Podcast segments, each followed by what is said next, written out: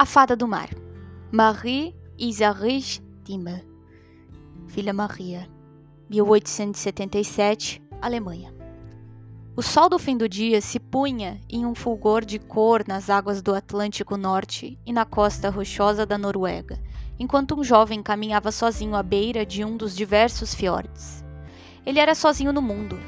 Pai e mãe, irmãos e irmãs estavam todos mortos, e ele se esforçava para acalmar os desejos de seu coração com as maravilhas de terras estrangeiras.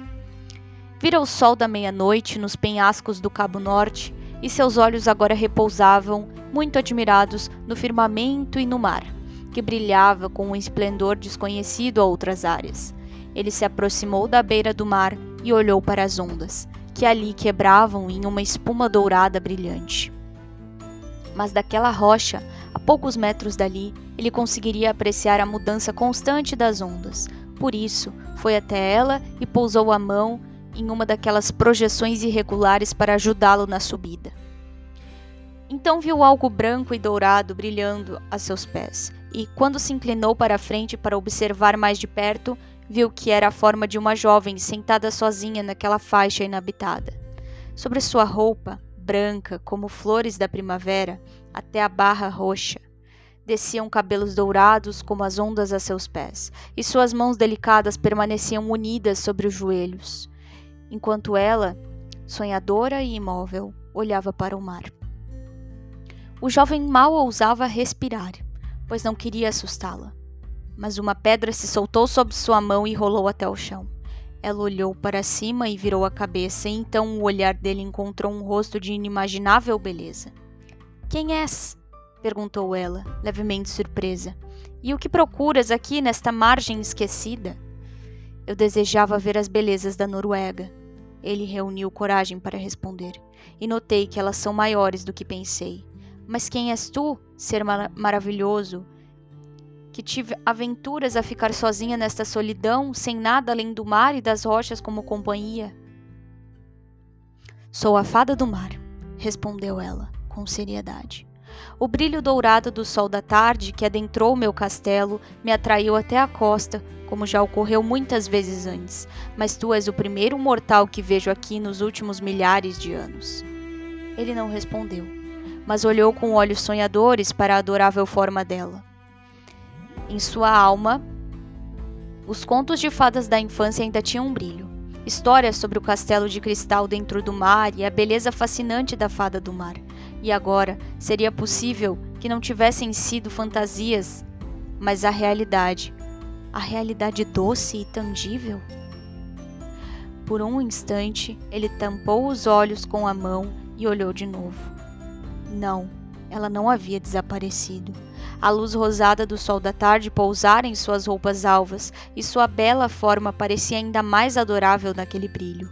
Ela se levantou devagar, aparentemente com a intenção de ir até as ondas, quando uma dor tão ardente chegou à alma do jovem a ponto de ele tirar a mão da ponta da rocha e se aproximar com respeito, mas firmeza, da bela moça. Não, não partas, ele implorou, erguendo a mão num pedido sincero. Não partas, visão de minha infância. Mas se não puderes permanecer aqui por mais tempo, então leva-me até o reino do mar. Não há ninguém na terra que sentiria minha falta. E agora que sei que tu resides sob essas ondas, talvez eu sinta um desejo insaciável por tua presença, como na época de minha infância, quando permanecia por horas à beira de minha terra nativa na esperança de conseguir ver, de relance, os pináculos de teu castelo. A fada permaneceu parada, e seus olhos, azuis e insondáveis, como o mar no horizonte, observaram o rosto do jovem como se lesse em sua alma. Tens ideia do que me pedes? perguntou ela, com sinceridade. Se eu acatar teu pedido de levar-te comigo, não será por breve divertimento, pois não poderás partir quando o cansaço chegar, tampouco poderás vagar como quiseres. Não, se fores comigo, terás que permanecer comigo em meu reino, e só conseguirás desfazer teu juramento entregando tua vida. É bom que penses bem. Em tuas veias flui o sangue de uma raça desleal, mas nossa natureza é distinta. Punimos a ingratidão e a infidelidade severamente, e nosso coração não conhece piedade por aqueles que despertam nossa ira. Testa-me, moça, disse o jovem, com muita determinação. Peço que me leves contigo, que me deixes servir-te e cercar-te de amor e obediência. E se me considerares infiel, não me poupes de tua fúria. Então vem, disse a fada do mar, e não te esqueças de que é tua escolha. E Antônio, pois este era o nome do jovem, caminhou alegremente ao lado da bela mulher em direção às ondas. Ela soltou a cinta de estrelas do vestido e a entregou ao jovem. Veste-a, disse ela, de modo que aqueles dentro do mar possam reconhecer-te como um dos meus. E ele fez o que ela ordenou. Em seguida, ela deu a mão a ele e entrou no mar, que se tornou mais calmo a seus pés como um caminho de cristal. Antônio seguiu com alegria. A cinta mágica impediu que ele afundasse, e quando a margem já estava alguns metros para trás, a planície brilhante se abriu e revelou uma escada de vidro descendente que levava às profundezas do reino do mar. Ele desceu ia pelos degraus, ou eles, erguendo-se, se ofereciam uh, aos pés dele. Ele descia pelos degraus, ou eles, erguendo-se, se ofereciam aos pés dele. Ele não sabia ao certo o que era, pois agora que era guiado pela mão da fada e cingido por sua cinta, as leis mundanas não tinham mais poder sobre ele. Só sabia, só sabia que eles desciam para dentro da água com rapidez impressionante, que as ondas da corrente do Golfo, que fluem com o calor da primavera perto dessas costas, giravam delicadamente ao redor de sua cabeça e ombros, enquanto ele respirava entre elas tão livremente como se estivesse acima da superfície. E, ao olhar para cima, viu os degraus de cristal se desfazerem e voltarem a formar as ondas assim que o pé os deixavam e acima de sua cabeça o mar se revoltava como desejava, com grandes ondas, uma depois da outra, com a atuação gloriosa de cores em constante mudança. Em pouco tempo, ele estava no fundo do mar. E ali não havia nada escuro nem sombrio, como podemos imaginar, mas em todas as partes o reflexo do céu da noite iluminava as profundezas transparentes com uma luz dourada. Agora tu estás em meu reino disse a fada do mar. Não te esqueças de que é o lar que escolheste. Os olhos dele brilhavam enquanto ele consentia alegremente. Seu lar. E nunca desejaria outro. Disso tinha certeza. Eles caminharam juntos pela areia macia, brilhante e dourada. Não longe dali, as árvores roxas se erguiam com troncos finos e os galhos amplos se estendiam em todas as direções. É meu parque de corais, disse a fada do mar. Ele existe em círculos amplos ao redor do castelo do mar e mantém as ondas fortes longe deste retiro. Em pouco tempo, estavam diante do portão da cerca viva mágica, e a fada do mar pousou a mão na rocha de repente, uma corrente elétrica pareceu movimentar toda a fileira de árvores. Milhares de pequenas criaturas preguiçosas despertaram e colocaram uma minúscula cabeça para fora das aberturas entre os galhos para receber sua senhora. Enquanto isso, ela seguia com Antônio atravessando o caminho intrincado do, do bosque de corais, até chegarem à planície brilhante onde ficava o castelo da Fada do Mar. Suas paredes altas eram coroadas por um telhado cintilante, acima do qual as ondas iam e vinham com a mais suave melodia. Antônio olhou, feliz e surpreso, para a construção radiante que excedia em beleza todos os seus sonhos de criança dos quais o castelo fazia parte. E eu posso ficar aqui? Nunca seria obrigado a deixar este esplendor? perguntou ele com um sussurro baixo. Mas Antes que a fada pudesse responder, sentiu-se sentiu um tremor nas ondas ao redor. Acima do telhado transparente, vindo das sombras do bosque de corais, surgiram miríades de pequenas estrelas do mar de tons violeta e rosados e brincaram ao redor da cabeça de Antônio e entre os cachos da fada do mar como borboletas em um dia de verão. Em seguida, voltaram a se afastar e se perderam na dança trêmula das ondas. A moça bonita, ainda segurando a mão de Antônio com cuidado, caminhava agora pelo campo inundado que cercava o castelo com as ondas calmas. E quando chegou ao portal abobadado, os portões transparentes se abriram sozinhos e a imperatriz do mar adentrou seu palácio encantado. Os olhos de Antônio estavam encantados com o esplendor ao redor. Corredores e mais corredores se, se sucediam, iluminados, e acima de todos eles estendiam-se os arcos altos do telhado de cristal, por meio do qual o céu noturno derramava seu esplendor incessante quentes e suaves como a brisa da primavera. As ondas pequenas subiam mais alto do que aqueles cômodos encantados e se quebravam espirrando levemente nas paredes de cristal, agora brilhando com uma inundação de vermelho, agora azul e agora como âmbar líquido. Assim, elas espalha, espelhavam a mudança das cores nas nuvens passageiras acima. A fada do mar olhou o rosto feliz de Antônio. Achas que será possível esquecer teu lar terreno aqui em meu reino? perguntou ela, graciosamente. Esquecer? respondeu ele. Se o lar é o ponto mais belo da terra, então acabei de descobrir o meu agora. Daqui para frente, todos os outros lugares estão esquecidos para sempre. Mas o que é aquilo ali? perguntou ele, apontando para todos os pilares verdes e altos cujos topos chegavam praticamente ao telhado de cristal. Veja por si mesmo, disse a fada do mar. E ele se posicionou ao lado dela em direção ao último corredor, no qual havia, colu havia colunas graciosas. E agora ele pairava entre suas colunas finas e deu um grito feliz ao olhar para cima, para o domo transparente, por baixo do qual as copas frondosas ondulavam, enquanto pequenas estrelas do mar brilhavam com força enquanto pairavam entre as folhas. Palmeiras! gritou Antônio, sem fôlego, surpreso. Palmeiras, como as que escutei farfalhando às margens do Ganges. Isso deve ser uma ilusão, um sonho dourado, do qual mais cedo ou mais tarde acordarei. Não, não, ali estão os cipós flexíveis enrolados nos caules majestosos, e ali na sombra esconde-se minha flor de lótus, a mais linda de todas as flores incríveis da Índia.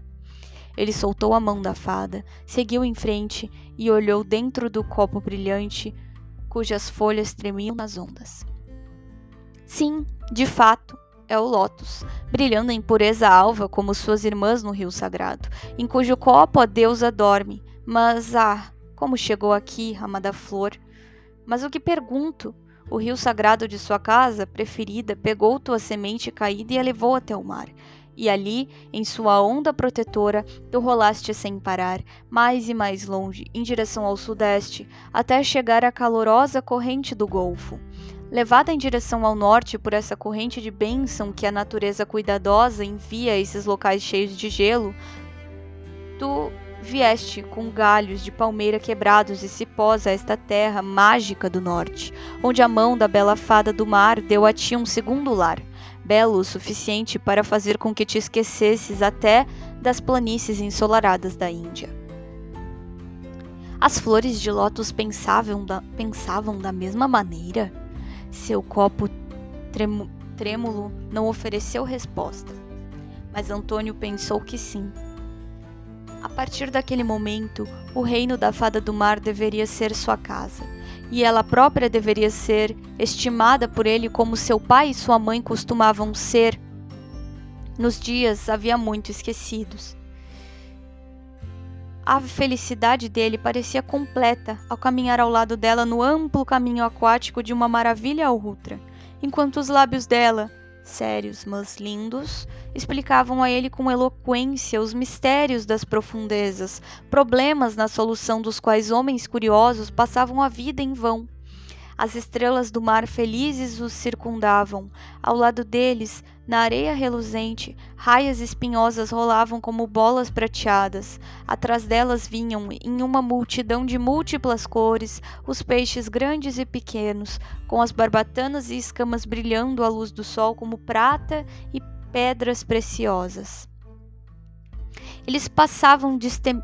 Passa... Eles passavam destemidos ao redor de Antônio. Permitiam que ele os que ele os pegasse os acariciasse, e olhavam para ele com olhos inteligentes quando ele falava com eles usando palavras humanas.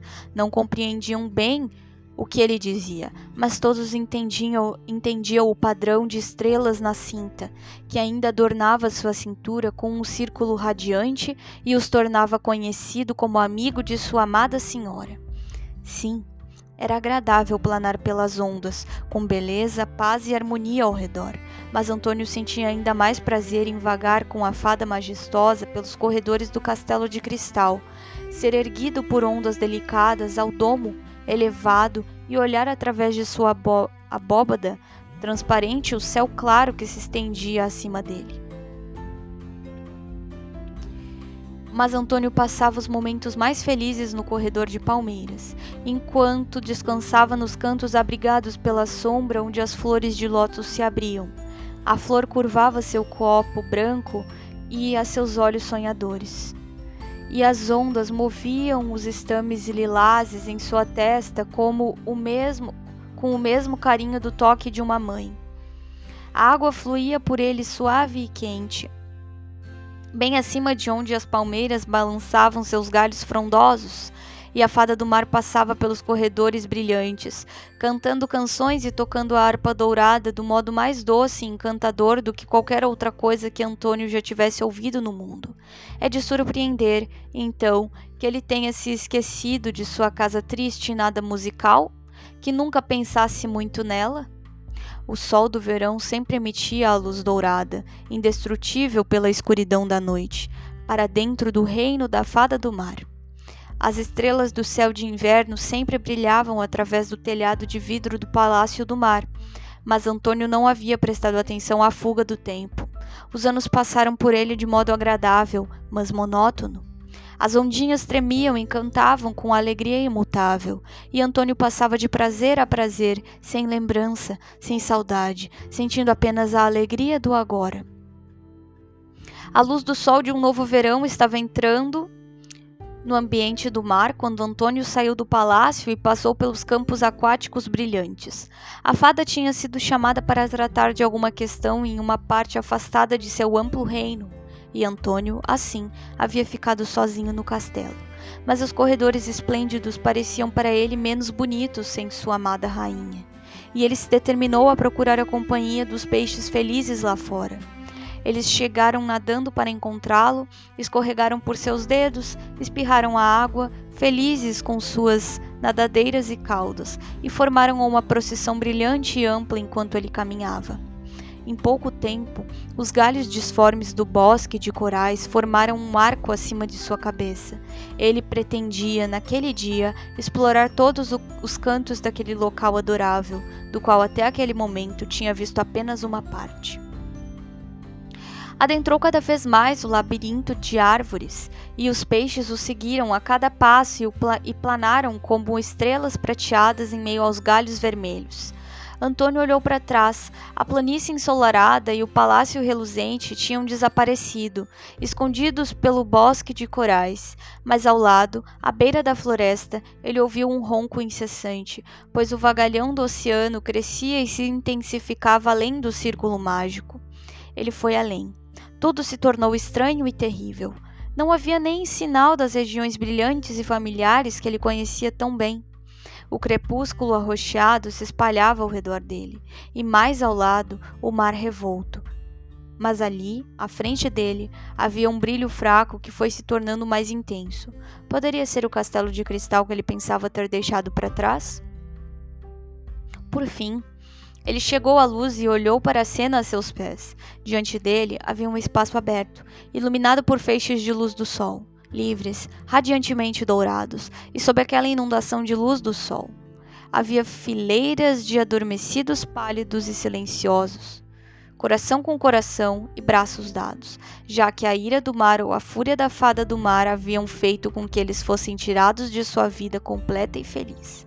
Eles tinham partido para navegar destemidamente em seus navios pelo mar, talvez até aproveitando a proximidade com o porto, e na expectativa de reuniões felizes, quando de repente foram destroçados por um recife escondido, ou arrastados para o fundo por um redemoinho traiçoeiro. Antônio caminhou com o coração batendo forte entre os adormecidos. Ali estava um senhor com cabelos compridos e grisalhos e a mão enrugada delicadamente pousada na cabeça de um menino bonito. Ao lado dele havia um homem cuja esposa jovem, apesar de estar lutando contra a morte, não tinha deixado de se preocupar em segurar seu pequeno. Dormiam ali jovens robustos, com as mãos unidas num forte afeto. Eram irmãos, como mostrava a semelhança de traços. E ali, e lá, e acolá, para onde Antônio olhasse, havia formas antes bonitas, com seu vigor jovem, agora frias e rígidas na morte.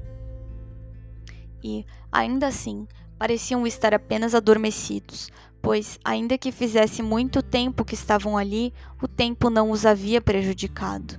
Seus traços permaneciam inalterados, exceto por uma paz mais profunda, e quando os galhos acima deles balançavam ao sabor das ondas, lançando as sombras roxas pelo fundo do solitário mar, reluzia no rosto dos mortos algo como o reflexo da antiga vida. Antônio se inclinou sobre eles, como se quisesse ler o último pensamento triste de seus lábios pálidos, saber do último desejo não expressado, que ele pudesse levar consigo como um juramento solene e realizá-lo tão logo conseguisse alcançar o um mundo superior.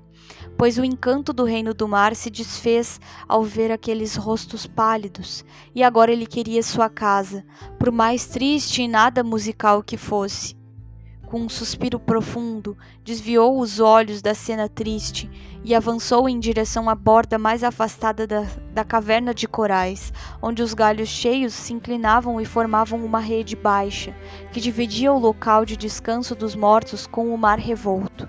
Ele se apoiou com os braços cruzados na cerca e olhou para o mar agitado. As ondas enormes se assomavam escuras como nuvens de tempestade, acumulavam a espuma branca na direção do céu e afundavam com um rugido forte outra vez. Era uma cena de horror fascinante, da qual Antônio não conseguia desviar o olhar. Então, de repente, em direção ao norte, em meio às ondas fortes, veio algo estranho, assustador, terrível. Seu longo pescoço serpenteante era de um verde cambiante, e e a bocarra era repleta de dentes afiados e destruidores. O corpo gigantesco colhava pelas águas e se recolhia e voltava a se estender imensuravelmente, de modo que até as ondas sem vida se retraíam, e o coração de Antônio quase parou de bater com a surpresa e o medo. Assim, o monstro das profundezas se erguia em movimentos lentos, mas incessantes, e sua cabeça ameaçadora se erguia acima da água espumante ao lado da cerca de corais, quando Antônio viu a cauda venenosa pela primeira vez de relance. É a serpente do mar, disse ela, por fim, com a voz falha, assim que recuperou seu poder de falar. O monstro sobre o qual a fada me contou, que traz morte e destruição quando surge, os pobres marinheiros na superfície da água, que talvez tenham rido e feito piadas a respeito dessa história, agora verão e sentirão seu poder na última luta aterrorizada pela vida. E ele uniu as mãos com força enquanto olhava para cima, agoniado e amedrontado. De repente, uma sombra ampla escureceu as águas, cobrindo com sua asa sombria a cerca roxa e as ondas douradas que fluíam acima de sua cabeça. Antônio buscou a causa desse fenômeno e viu bem acima, no mar que se assomava, uma rocha baixa que nunca tinha notado. Ele não sabia se as ondas pesadas a tinham arrancado da costa e a levado até ali, ou se a tempestade a havia forçado para longe do fundo do mar, mas ali estava, escura e imóvel, com as ondas passando por ela e a serpente do mar enrolando-a em anéis fortes. Agora ele sabia para que o mar preparava todos os seus horrores. Ali, do sul, um veio um barco com velas bem abertas, de estrutura firme e resistente, e guiado por uma mão habilidosa. Parecia rir dos terrores das profundezas, pois a rocha mortal e a serpente à espreita estavam escondidas dentro da água. As, as ondas enormes se acumulavam acima de ambas e as cobriam com sua espuma. O capitão da embarcação imponente viu as ondas crescendo, mas conhecia os poderes de seu nobre navio.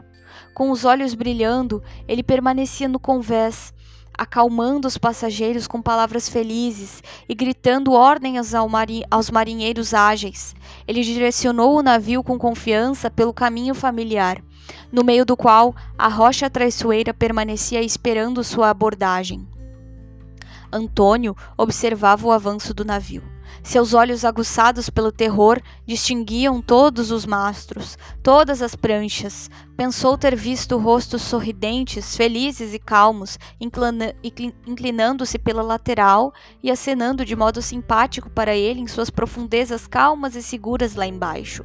Ele retorceu as mãos, desesperado, e gritou a plenos pulmões: Vire para a esquerda! Ah! Vire para dire... a esquerda! Pois do lado direito se esconde a morte em dobro. Mas a próxima onda afogou o grito e não deu a ele nem mesmo o mais fraco eco.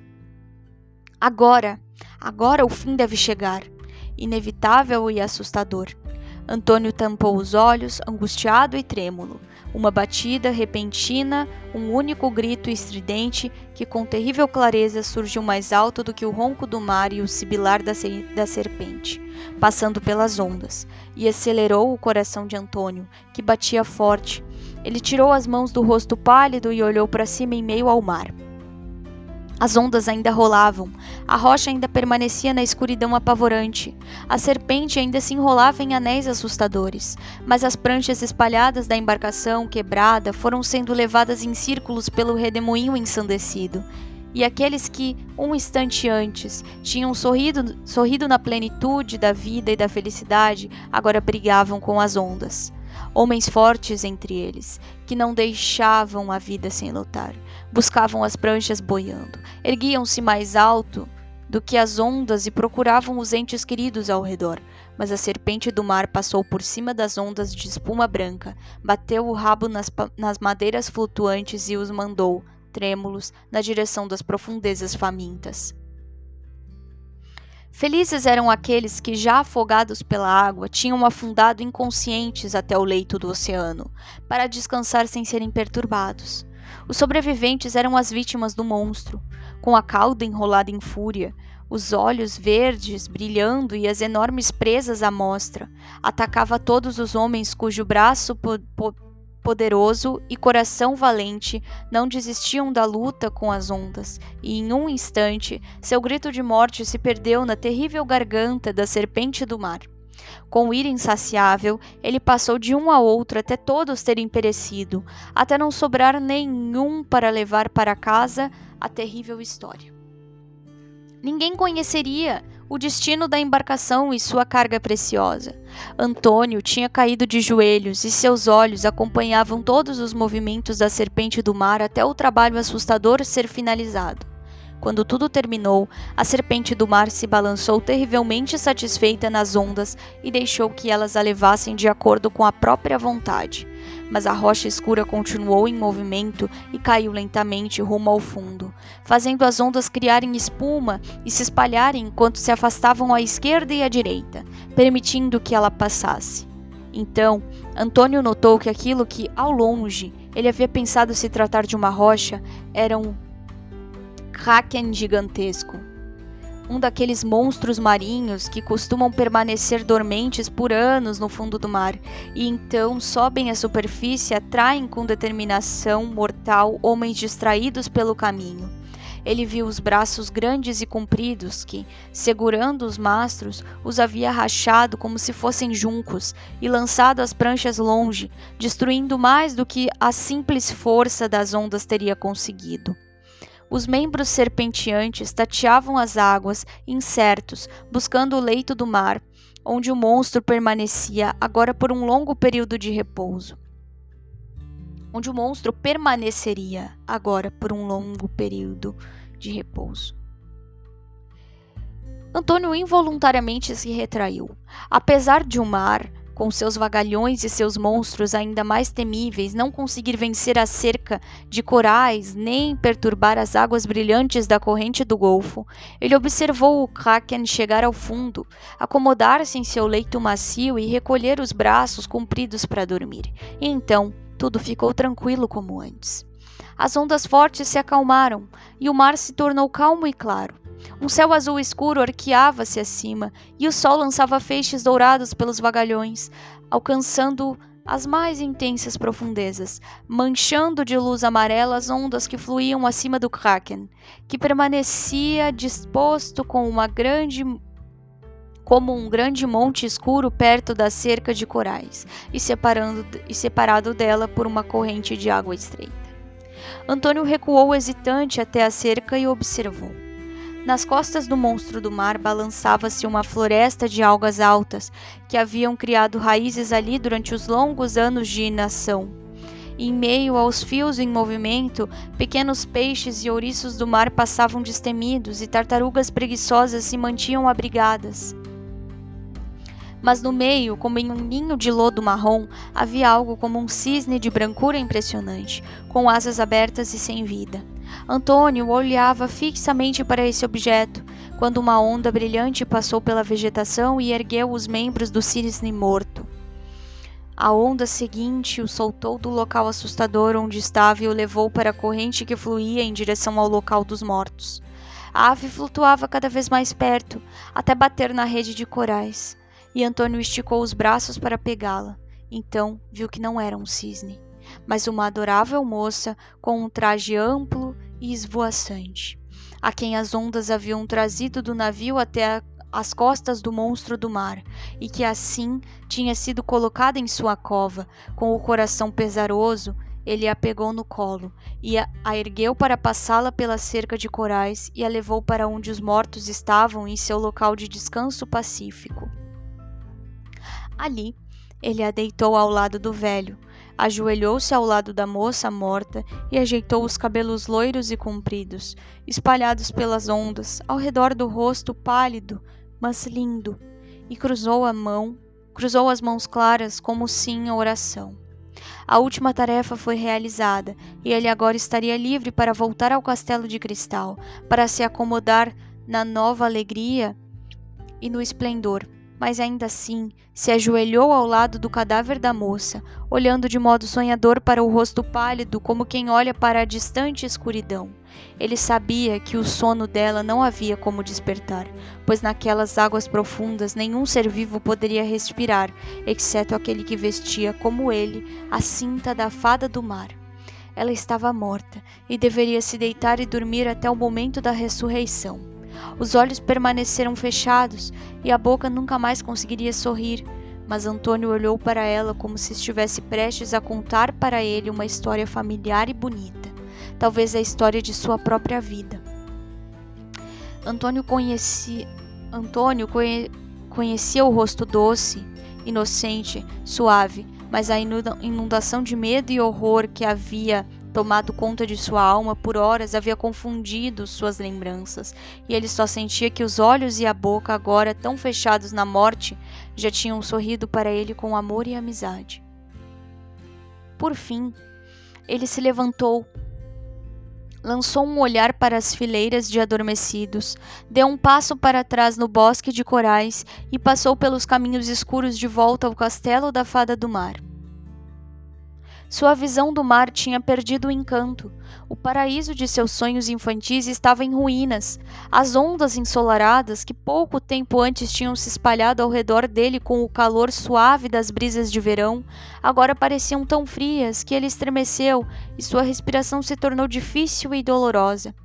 Mais uma vez, ele repousou no corredor de palmeiras, e os estames das flores de lótus flutuavam delicadamente sobre suas têmporas, nas quais o sangue agora fluía mais depressa, pois o grito de morte da tripulação afogada ainda ressoava em seus ouvidos, e diante de seus olhos estava a imagem pálida e linda da moça morta. Onde, ah, onde ele tinha visto aqueles traços.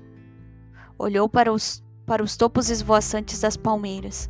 Poderia ter sido as margens do rio Ganges que tal boca havia sorrido para ele, no grupo de moças hindus que passavam por ele todas as noites com jarros na cabeça indo buscar água do rio sagrado?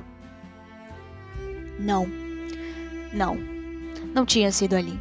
Nem em nenhum outro dos países favorecidos do Novo Mundo que ele vira aquele rosto, pois lá os cabelos das moças tinham um tom mais escuro. Não, Nenhuma terra estrangeira havia mostrado a ele aqueles doces traços, e seus pensamentos se voltaram a seu antigo lar.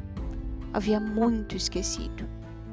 As palmeiras, sob o domo de cristal, mudaram enquanto ele olhava para o limoeiro velho e amplo no pomar de seu pai.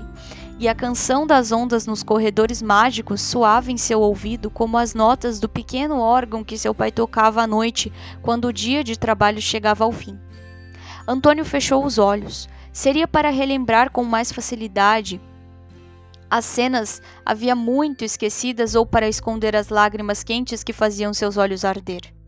Para ele era como se deitasse mais uma vez no banco redondo abaixo do limoeiro, com a cabeça no colo macio da mãe e a mão dela, delicada, em sua testa.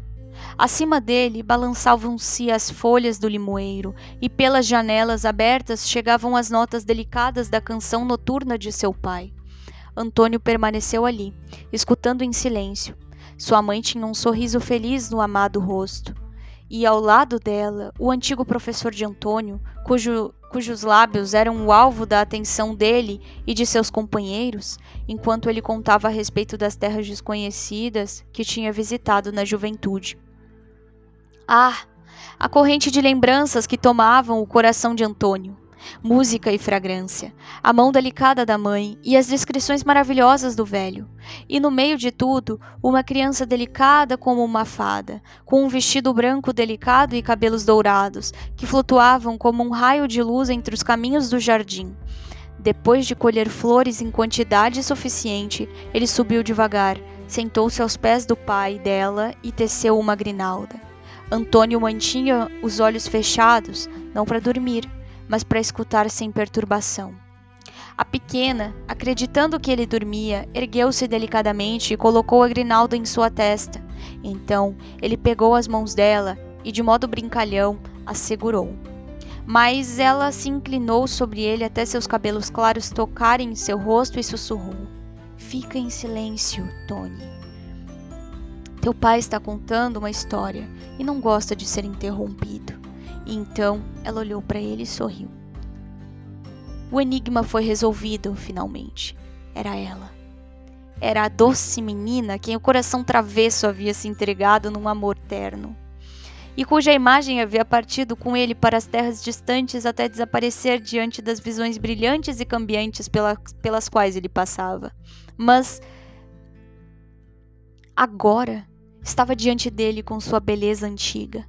E ele a amava como se tivessem se separado no dia anterior, agora, quando ela estava fria e rígida entre os mortos. Ele se levantou, uniu as mãos, angustiado, e olhou para o teto de cristal, por meio do qual o céu da noite enviava todos os tons claros de um pôr do sol do norte. Mas tudo o que ele amava olhar ali não tinha mais beleza a seus olhos. Por dentro havia melodia, canção e esplendor sobrenatural. Por fora, morte, horror e pesar indizível.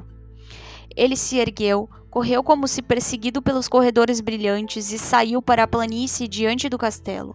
Mas as águas que trariam perfume, canção e brilho para recebê-lo pareciam agora cheias de uma escuridão mortal, e o som de suas ondas parecia um soluço reprimido.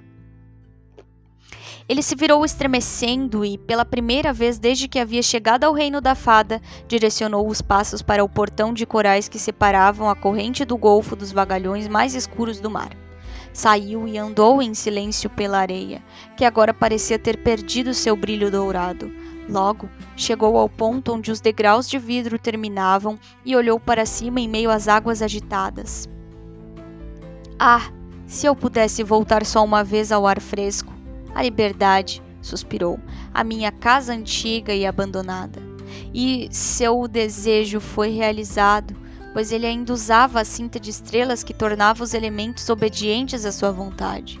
As ondas se abriram como as pétalas de um lírio e formavam degraus de vidro, como um grito de alegria. Com um grito de alegria, Antônio colocou o pé no mais baixo, e mal sabia se ele próprio se movia ou se a água o erguia de um degrau a outro. Viu as águas azuis ficarem cada vez mais claras, até chegar ao último degrau, com a cabeça acima das ondas, e respirou fundo seu ar nativo. Com os olhos brilhantes e o peito ofegante, Antônio olhou para o oeste, onde a esfera radiante do sol repousava em uma cama de nuvens roxas, enquanto o reflexo passava pelas sombras rosadas e ambarinas sobre todo o céu, e os vagalhões distantes fluíam como um manto escarlate.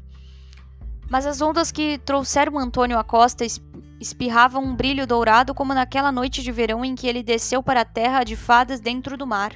Ali também estava a rocha vermelha na qual tinha visto a fada, e com um suspiro ele voltou os passos naquela direção. Não havia ninguém sentado ali agora? Antônio protegeu os olhos com, as, com a mão, pois ainda estava surpreendido com a luz incomum. Não era ilusão. Ali, onde a fada já tinha se sentado, estava uma figura curva e velha e, em vez dos cachos loiros, cabelos grisalhos flutuavam ao redor das têmporas. Um ser humano. Foi o primeiro pensamento extasiado dele ao correr pela costa. Boa noite, senhor, gritou feliz. O velho ergueu a cabeça calva e seus olhos tristes pousaram com indiferença no jovem. Mas as últimas horas tinham mudado Antônio. O véu tinha caído de seus olhos e de seu coração, e ele via agora com os olhos aguçados da infância, o cabelo da cabeça do senhor tinha de fato se tornado mais ralo desde a última vez em que observar observ... mais ralo desde desde a última vez em que observarão vira. E o pesar tinha marcado linhas profundas na testa alta mas era a mesma boca sincera cujas palavras Antônio tinha ouvido com grande disposição, e nos olhos escuros ainda brilhava uma espécie de fogo antigo. Era seu professor idoso, o pai da moça pálida e bela entre os mortos nas profundezas do mar. Não me conhece, respeitável senhor? perguntou Antônio, com a voz falhando enquanto fazia uma reverência respeitosa. O velho olhou para ele de novo. Não, disse ele lentamente. Eu não te notei entre a tripulação. Mas, apesar de ser um desconhecido, fico feliz por estar em segurança. Pensei que fosse o único sobrevivente do naufrágio.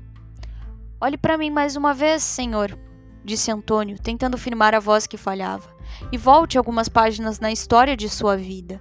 Pense em um jardinzinho e em um antigo limoeiro cuja copa o abrigava com frequência, enquanto as notas suaves de um órgão, de um órgão na atmosfera de verão. Os olhos do velho brilharam mais e seus lábios tremeram. Antônio, disse ele, gaguejando. Antônio! E sua cabeça branca se encostou no ombro de seu pupilo preferido, que estava ajoelhado à sua frente com o braço envolvendo de modo filial e delicado aquele homem sem filhos. Ah, Antônio, perdi minha filha hoje, hoje mesmo. Ela não me deixou ir sozinho para o norte, para onde por impulso fui levado na velhice, e foi comigo em minha jornada complexa. Hoje atingimos um rochedo escondido, e a mesma onda que a lançou contra a rocha escura me arrastou, apesar de minha luta, para esta costa deserta, ainda que eu preferisse ficar com minha doce criança no fundo do mar. O velho cobriu o rosto com as mãos e Antônio não se arriscou a dizer nenhuma palavra de consolo. Se eu ao menos conseguisse encontrar o cadáver dela, disse o pobre velho. Por fim, poderia enterrá-la em casa, mas até mesmo o triste consolo de visitar seu túmulo me é negado. Ela encontrou um lugar de repouso melhor do que aquele que o senhor poderia dar a ela, disse Antônio. Ela dorme em uma cama dourada. Um bosque de corais cerca o local. A deterioração não tem poder sobre seus belos traços e nenhum verme pode tocá-la permanece entre os companheiros nobres, enquanto os raios do sol beijam suas pálpebras brancas como neve, e as águas quentes da corrente do golfo fluem delicadamente sobre ela. Como sabe de tudo isso, Antônio? perguntou o velho, surpreso. E Antônio contou a ele a respeito daquela noite em que conhecera a bela fada do mar naquela mesma rocha, e descera com ela para o reino submarino, para viver esquecido do lar dos amigos, do lar e dos amigos, até que, despertadas pelo que tinha visto e sentido hoje, as antigas lembranças ganharam novo poder sobre ele e latejavam mais forte do que nunca em sua alma. O que fará agora, meu filho? perguntou o velho. Vou para casa com o senhor, respondeu Antônio depressa. Serei um filho dedicado e obediente, se me permitir. O velho olhou para ele com olhos marejados. Então vamos, disse ele, erguendo-se, pois quero sair deste lugar de horror. Daqui a algumas horas chegaremos ao pequeno porto no qual podemos ancorar ontem à noite, e ali poderemos embarcar em um navio com destino ao lar. Que seja como o senhor quiser, meu pai, respondeu Antônio, mas um dever ainda não foi cumprido. Se a fada do mar tivesse me levado por meio de engano ou violência para seu reino, a fuga seria certa, mas fui por vontade própria. Me comprometi com a obediência e com a fidelidade sem fim, e me aproveitei de sua gentileza e hospitalidade. Para mim parece covarde e ingrato ir embora secretamente, sem uma palavra de agradecimento ou de despedida, e pensar nisso destruiria minha felicidade em casa. Hoje ela deve voltar. Vou encontrá-la, contar a ela o que desfez o feitiço de seu reino e implorar para que ela me deixe partir em paz e com sua bênção. Espere por mim aqui, o ar deste lugar é suave e os céus noturnos claros. Antes que a noite clara se transforme em um dia mais claro, voltarei para não mais abandoná-lo. Ele beijou a mão do velho e seguiu em direção ao mar. Enquanto isso, a fada havia voltado. O portão de corais aberto e os corredores vazios de seu, de seu palácio indicavam que Antônio havia partido. A alma dela estava repleta de dor e ira. Ele fazia parte, sim, daquela raça indigna que ela já conhecia e detestava, mas seus olhos e seu coração ainda guardavam aquela imagem divina que ela procurava em vão entre as criaturas frias e tolas do mar. Em comparação com a qual a beleza e a harmonia de seu reino mágico pareciam pobres e insatisfatórias. Ela passara a estimá-lo muito. Havia começado a acreditar na fidelidade dele e mais uma vez viu que tinha sido enganada. Mas, como dissera ele, a fraca piedade dos mortais não tinha espaço em seu coração. Ela não reclamava, nenhuma palavra de ira escapava de seus lábios contraídos. Subiria para punir o desleal, se ele ainda pudesse ser alcançado, conforme suas ameaças. Ela passou pelo portão de corais até o ponto onde os degraus levavam ao mundo acima da superfície. Fez um gesto e a escada instável se tornou firme sob seus passos. Quando ela apoiou o pé no primeiro degrau, Antônio começou a descer. Eles se encontraram na metade do caminho no meio do mar. Antônio tremia, enquanto ela permanecia diante dele no esplendor total de sua beleza mágica e de sua incrível majestade e poder, e a alma dele se afastou dela e se voltou com grande saudade para seu amado lar. De onde vens? Perguntou ela com seriedade, apesar de seus ouvidos atentos ouvirem a história das últimas horas nas batidas mais altas do coração dele. De onde vens? Então ele reuniu a coragem para contar tudo a ela e implorou que o deixasse partir em paz. Não te lembras daquela noite de verão na qual insististe em vir comigo, apesar de meus alertas? Perguntou ela com o mesmo tom intenso. Sim, disse Antônio. E não te lembras de minha ameaça e de tua exigência para que eu te punisse se traísse tua palavra? Se traísses tua palavra? Eu me lembro de tudo, disse Antônio com lábios trêmulos. E diante de todo esse medo e do futuro certo, ainda sonhas em me deixar? Não posso evitar, gritou ele com intensidade. O reino do mar perdeu seu encanto desde que viu o abismo de inimizade irreconciliável que o separa de minha raça. Uma vez que tirou de mim o que já foi o tesouro mais valioso de meu coração. Não, não, orgulhosa senhora, deixa-me partir. Não serei, a partir de agora, nada além de um convidado lúgubre.